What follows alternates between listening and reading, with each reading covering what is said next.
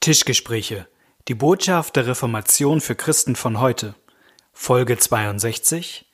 Lutherisch versus reformiert.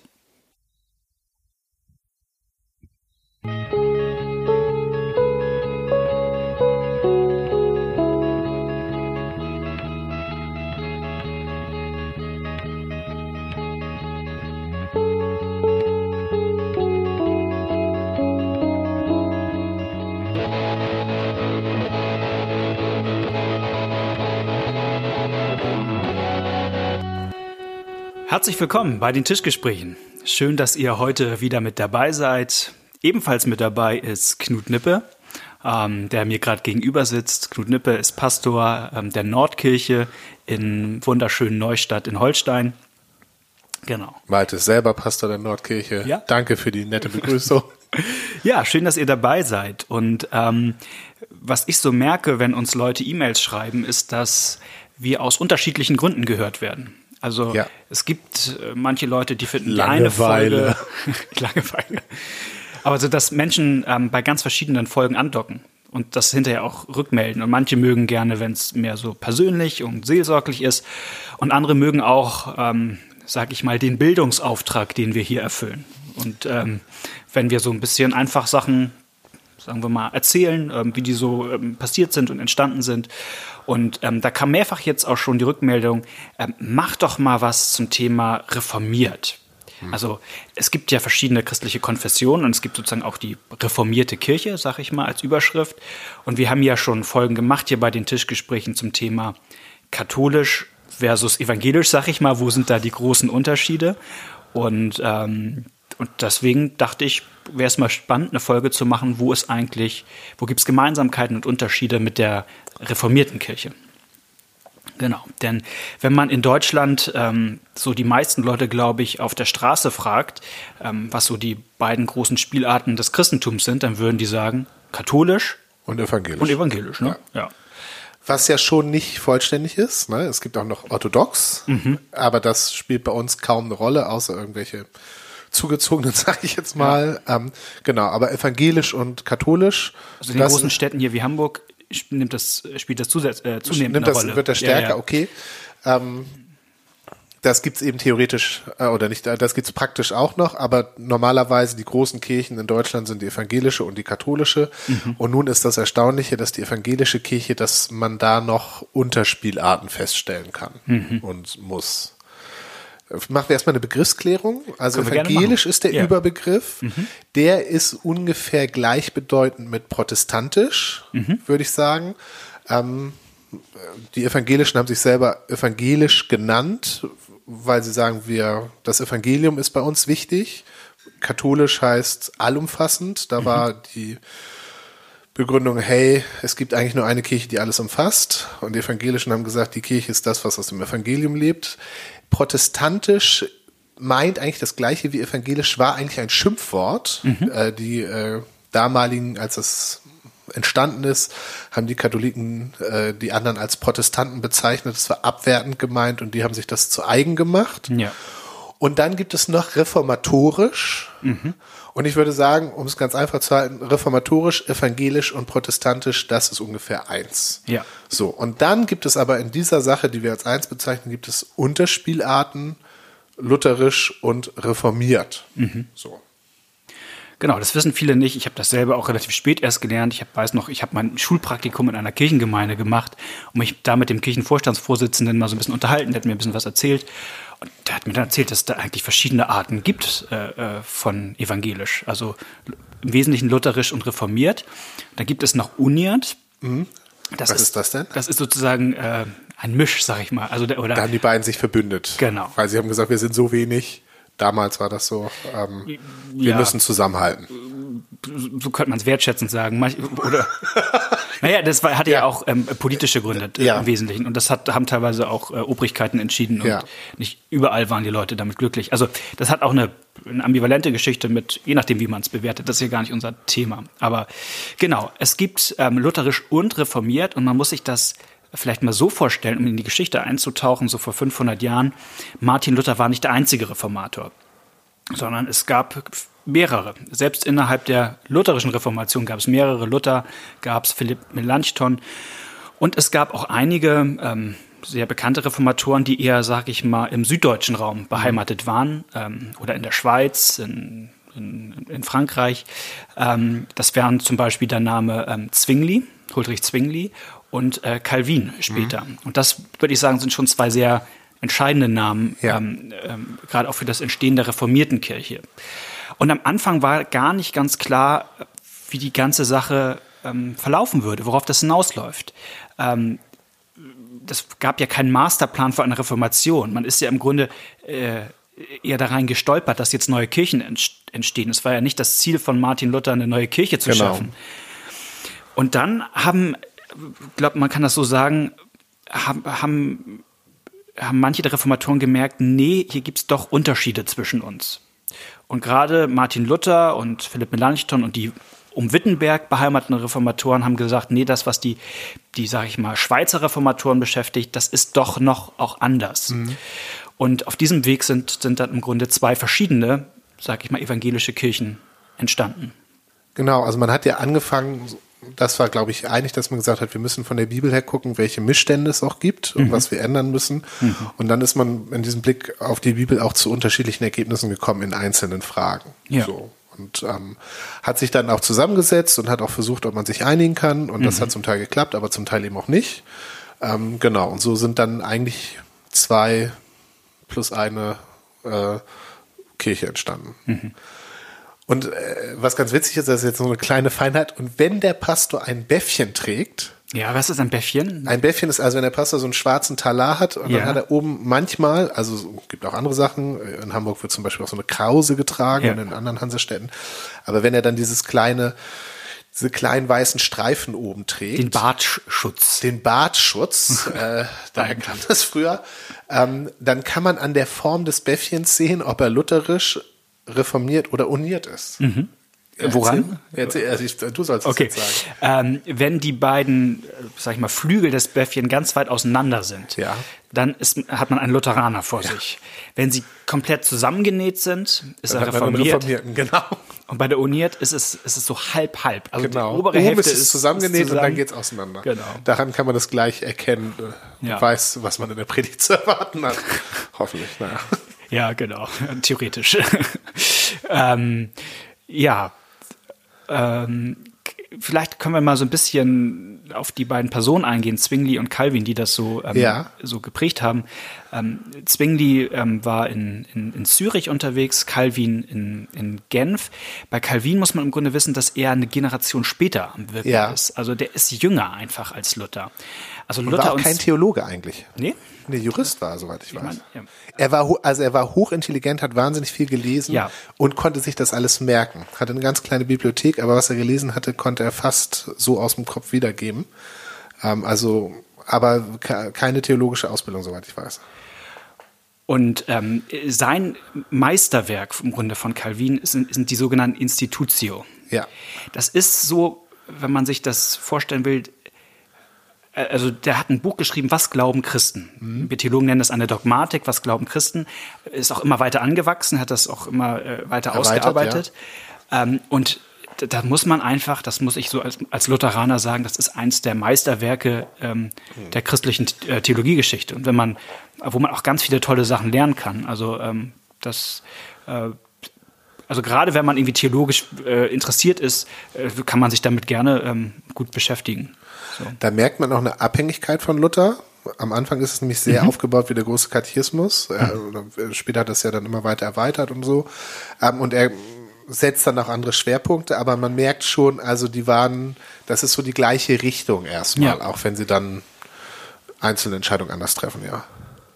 Und Zwingli, was kannst du uns über Zwingli erzählen? Zwingli, ähm, das Interessante bei Zwingli und Calvin, bei Zwingli finde ich noch viel stärker ist, äh, der gute Mann ist Humanist. Mhm. Also wir leben, sind in einer Zeit im 16. Jahrhundert, wo sozusagen ähm, neben dem, diesem reformatorischen Element auch, auch der Humanismus sehr stark ist. Also jemand wie Erasmus von Rotterdam ja. war einer der, der großen Namen. Und wenn ich es ganz vereinfacht sagen müsste, ist ähm, ein großes Anliegen der Humanisten immer gewesen, ähm, dass sich auch moralisch was verbessert in der Kirche.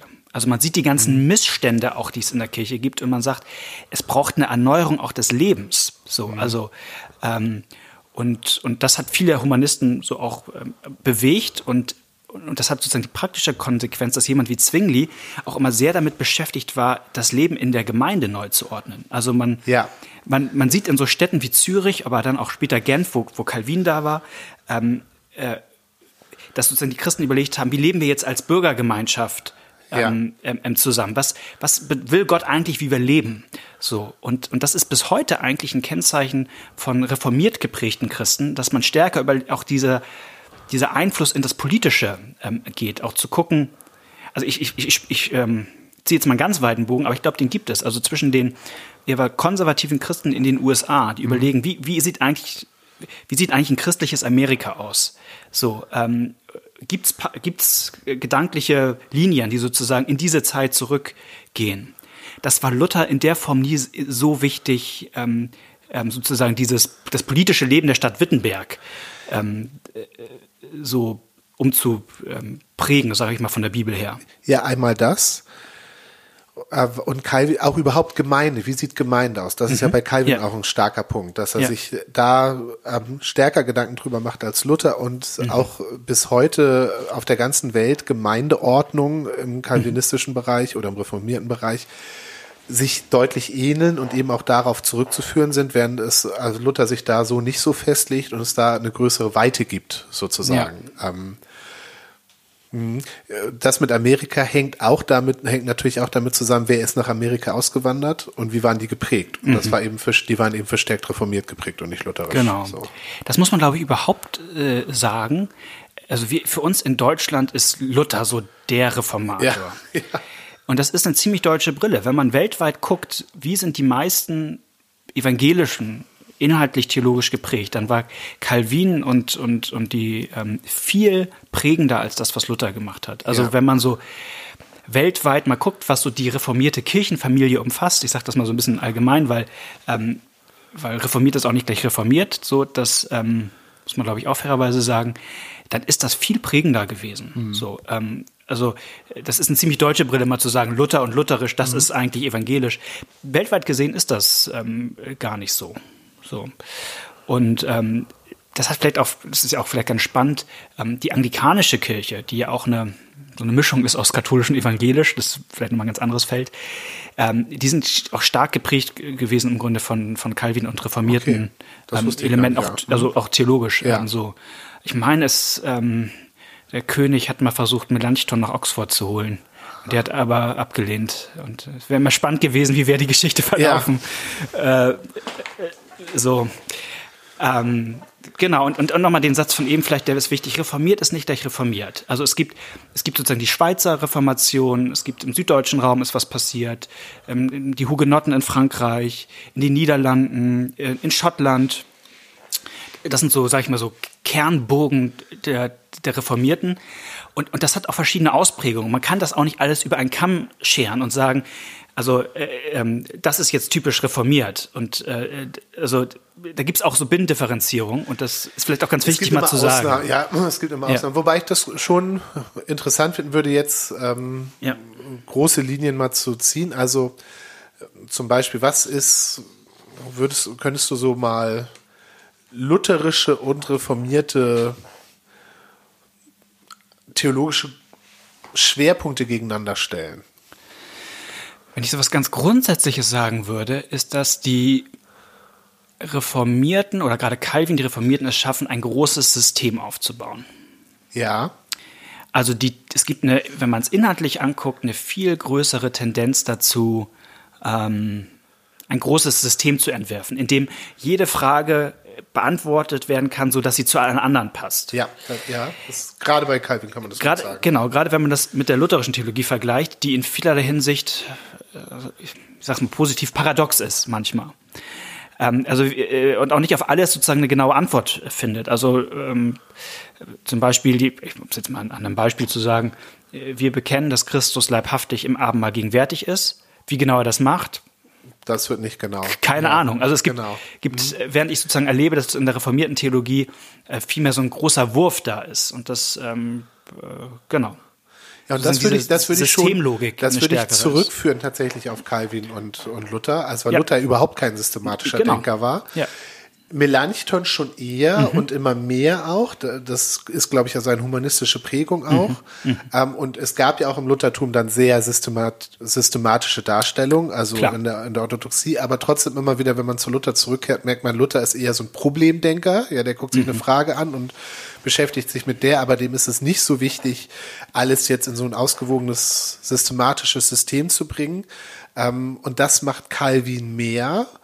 Und deswegen, und das hat seine Prägung, auch wenn es im Luthertum auch Systematiker gibt und so weiter, aber das Klar. hat seine Prägung und, und deswegen ist es auch schwieriger bei Calvin so einen wichtigen Punkt rauszustellen, weil er eben alles irgendwie so abdeckt, während bei Luther kann man irgendwie klar sagen, Rechtfertigung des Sünders durch die Gnade Gottes, Gesetz und Evangelium, das kommt immer wieder, ja, das ist so sein Greatest Hits, den er bei jedem Thema eigentlich irgendwie einspielt.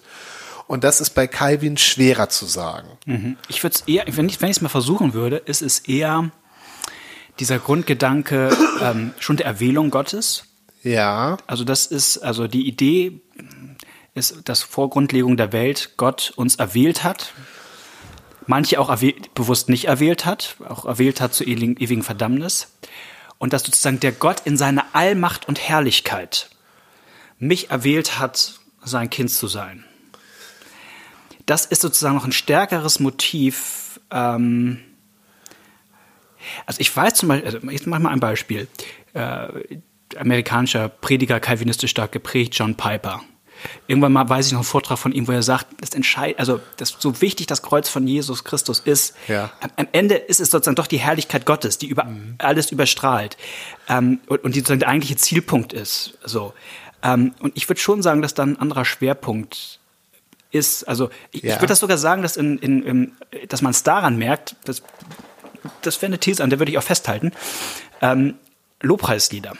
Die, die meisten von denen sind sozusagen aus, aus, aus der reformierten Kirchenfamilie Ja. entstanden, auch wenn sozusagen nicht immer alles kalvinistische. Ja. So.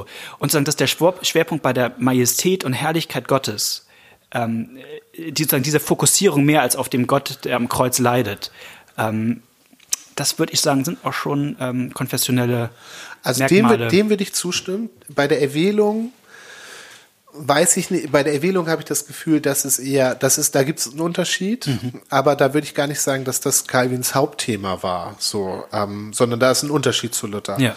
Ähm, bei, de, bei dieser Sache mit der Herrlichkeit, das würde ich auch sagen, die Institutio ist ja eigentlich eine Anleitung, wie Gott richtig angebetet werden Mhm. soll, sag ich mal so. Das ist äh, interessant ist, wo sich beide eigentlich einig sind, auch im, im Vergleich äh, zu dem, wo sie sich vom Katholischen absetzen. Ähm, beide Richtungen, denen geht es ganz stark um praktische Dinge, sag ich mal. Ähm, während es in der katholischen Scholastik auch mal einfach nur so Spekulation über Gott gab. Ähm, aber das Reformatorische ist eigentlich, dass man sehr seelsorgerlich guckt.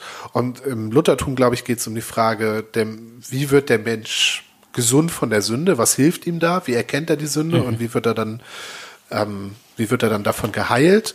Während es äh, im Reformierten eher darum geht, wie, wie kann der Mensch wieder Gottes Herrlichkeit in angemessener Weise anbeten? Da würde ich schon einen Unterschied sehen. Interessant ist, dass sich das, dass als Reaktion darauf die katholische Kirche dann auch wieder, also das ist auch nie, die heutige katholische Kirche ist auch nicht mehr so spekulativ, wie das damals war. Ne? Das hat also auch eine Auswirkung gehabt, dass die gesagt haben, hier müssen wir nachbessern. Genau, aber die Herrlichkeit Gottes, das würde ich auch sagen, ist im Reformierten ein wichtiger ähm, Schwerpunkt, sag ich mal. ja. Und, und deswegen kommt Calvin auch, glaube ich, zu einer anderen Erwählungslehre. Wir machen eine kurze Pause und dann hören wir uns gleich wieder. Bis gleich.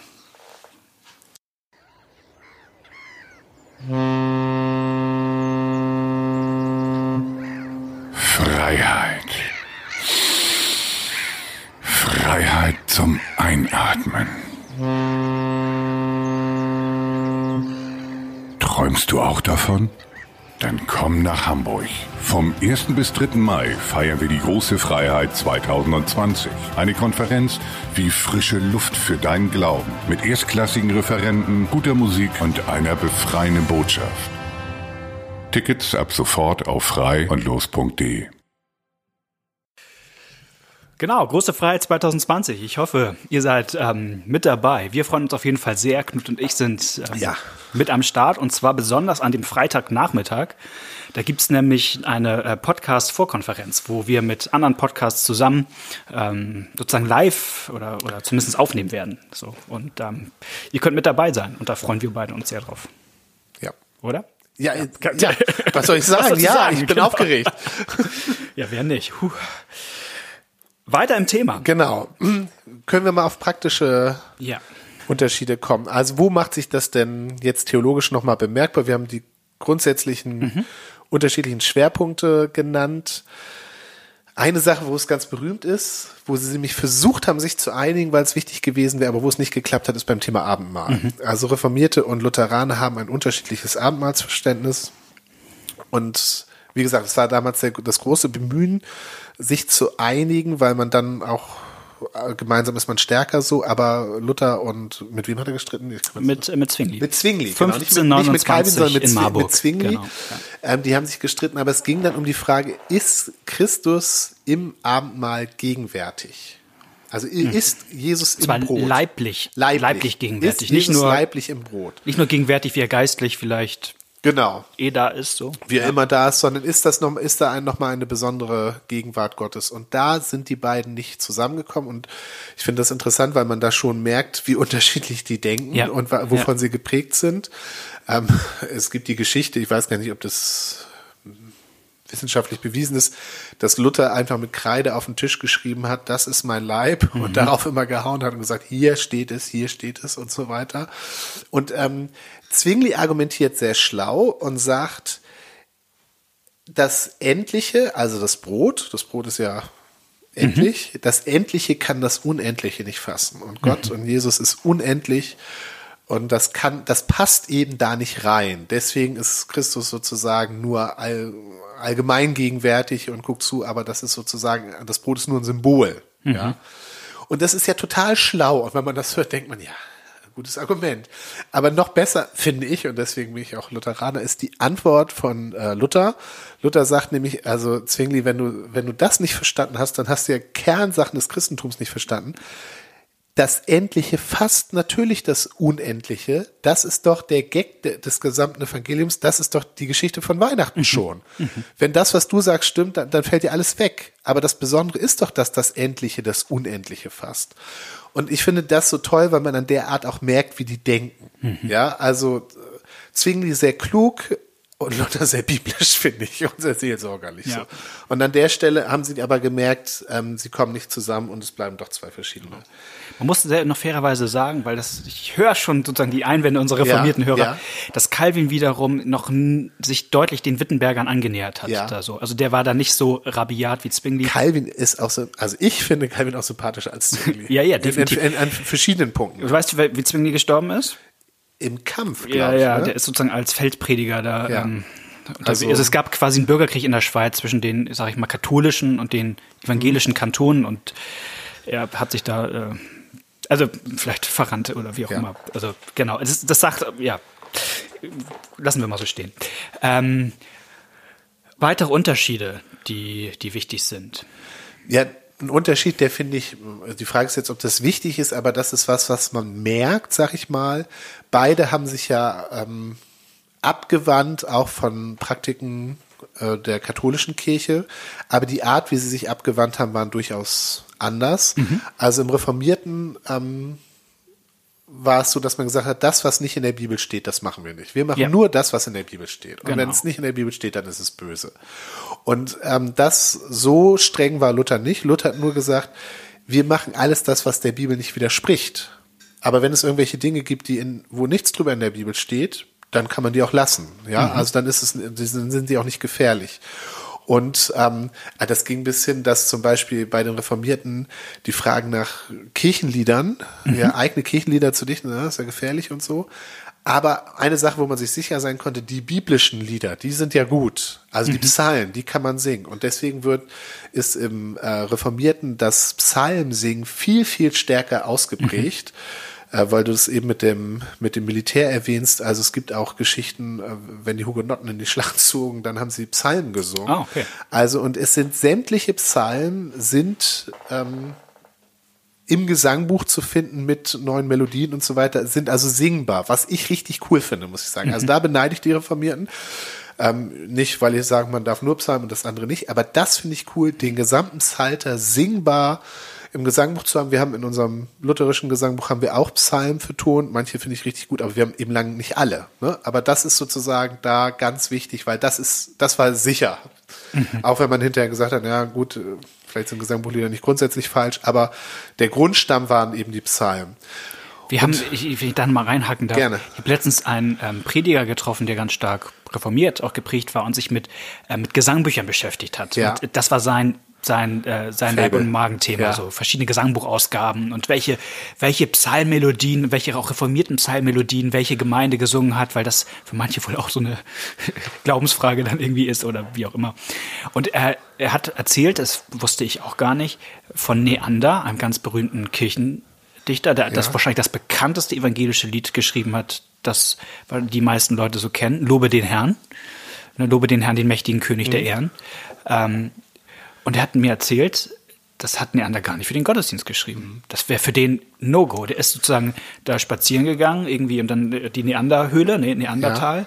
Und da hat er dann irgendwie äh, ähm, mit denen so die Lieder gesungen, die er so, aber nicht, nicht im Aber Gottesdienst. genau, nicht, nicht für die Anbetung. Nicht für die sozusagen. nee, ja, nee, nee, für den. Gottesdienst. Fand ich, fand ich interessant. So das ist eins der Lieder, die wir am häufigsten Ja. im Gottesdienst heute singen.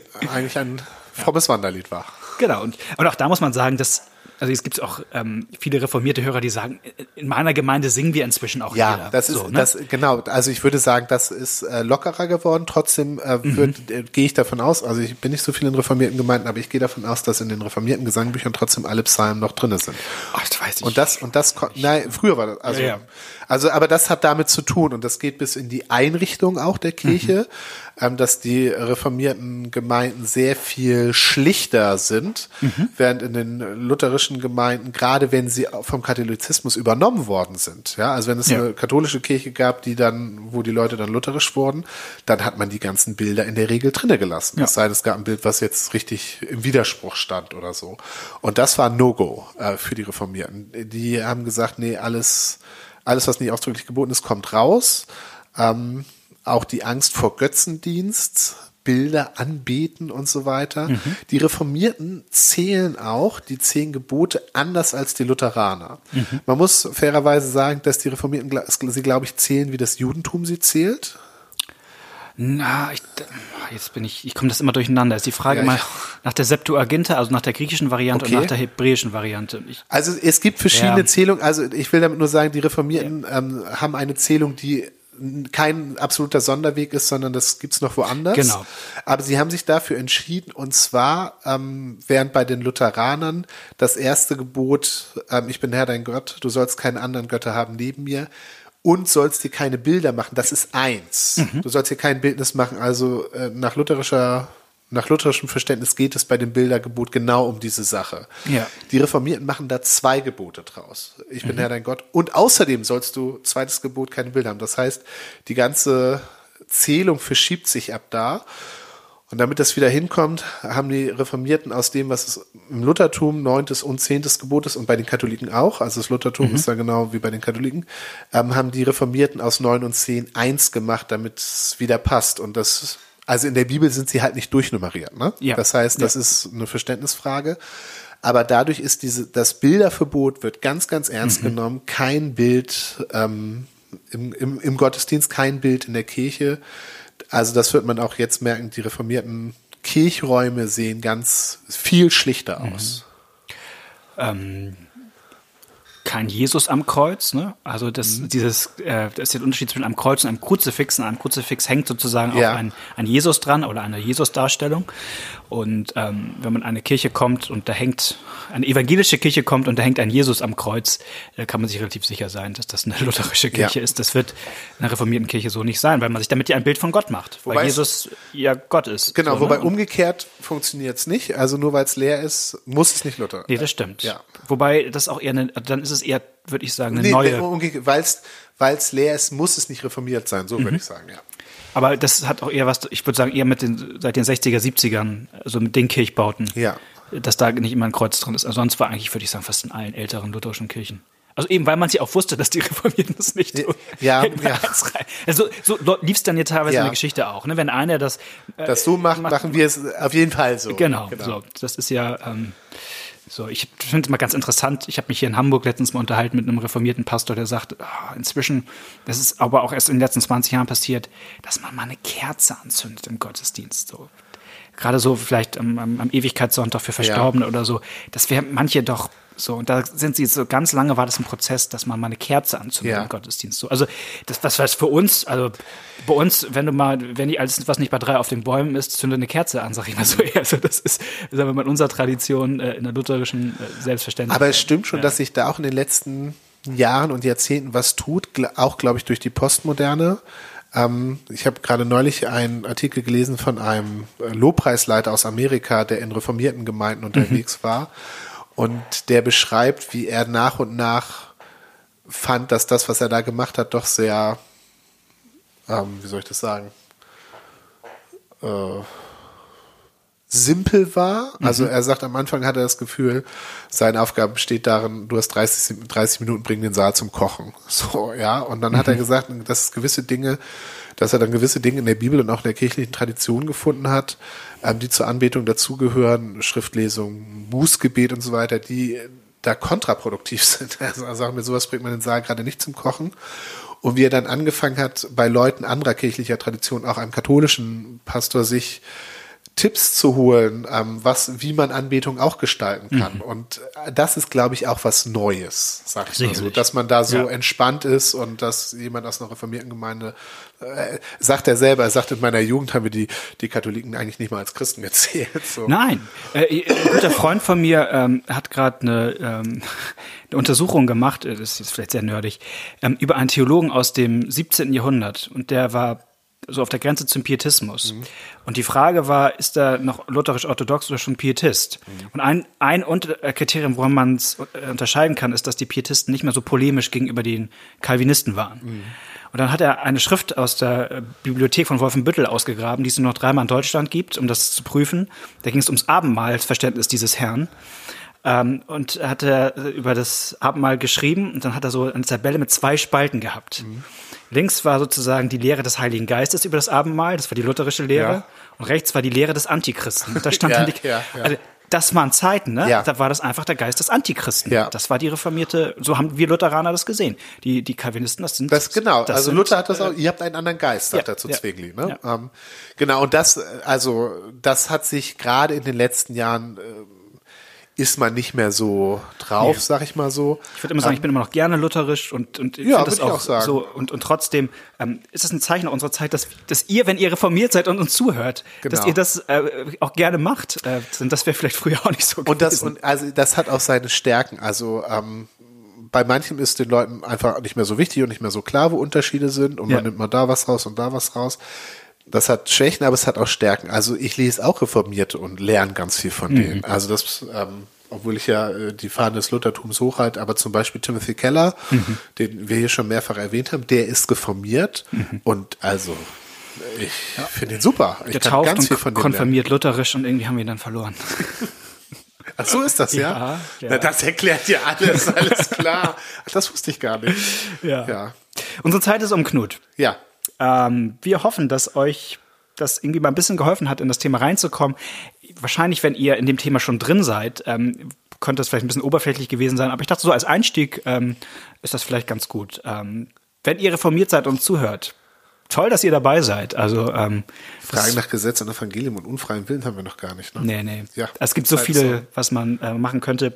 Wenn euch was einfällt, worüber wir noch mal reden sollten, was damit irgendwie zu tun hat, was wir hier nicht ausführlich besprochen haben, schreibt uns das gerne. Schreibt uns eine E-Mail unter tischgespräch.gmx.net, Tischgespräche mit AE oder eine Nachricht über Twitter und Facebook. Ähm, und ansonsten freuen wir uns, wenn wir uns in zwei Wochen wiederhören. Bis dann. Tschüss. Bis dann. Tschüss.